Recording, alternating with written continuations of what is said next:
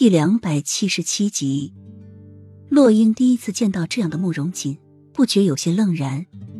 拜托你，你今天是不是被鬼上身了？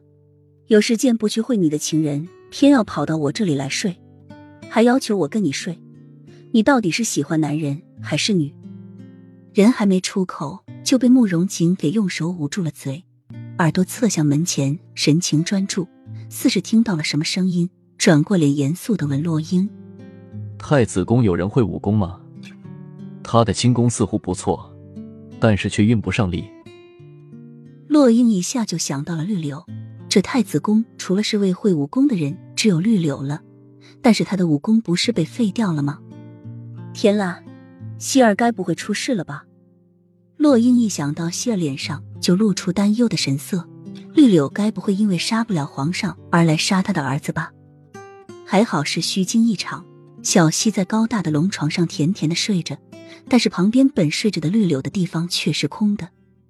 洛英重重的叹口气，绿柳肯定是找皇上报仇去了，他怎么就没有耐心？和他姐姐的冷静简直是天壤之别。慕容锦，皇上现在会在哪里？在乾清宫吗？马上带我去，绿柳要出事了，我不能让他出事。洛英焦急的说着。浅绿为了他而断送了性命，他不能让浅绿唯一的妹妹也断送在皇上手上。乾清宫中戒备森严，两队禁军正在殿前巡逻，殿前的大门也都被重兵把守，似乎想要进去行刺根本就不可能。慕容锦带着洛英趁禁军换岗的时候，直接上了房顶，查看着四周，却看不到绿柳的身影。绿柳的武功被废，而轻功又运不上力。要想进入这重兵把守的乾清宫，谈何容易？是不是绿柳没有到这来，还是已经被发现了，或者根本就是他多虑了？慕容锦轻轻的掀开一块瓦砖，里面刺亮的烛光从里面探出来，射在两人的脸上。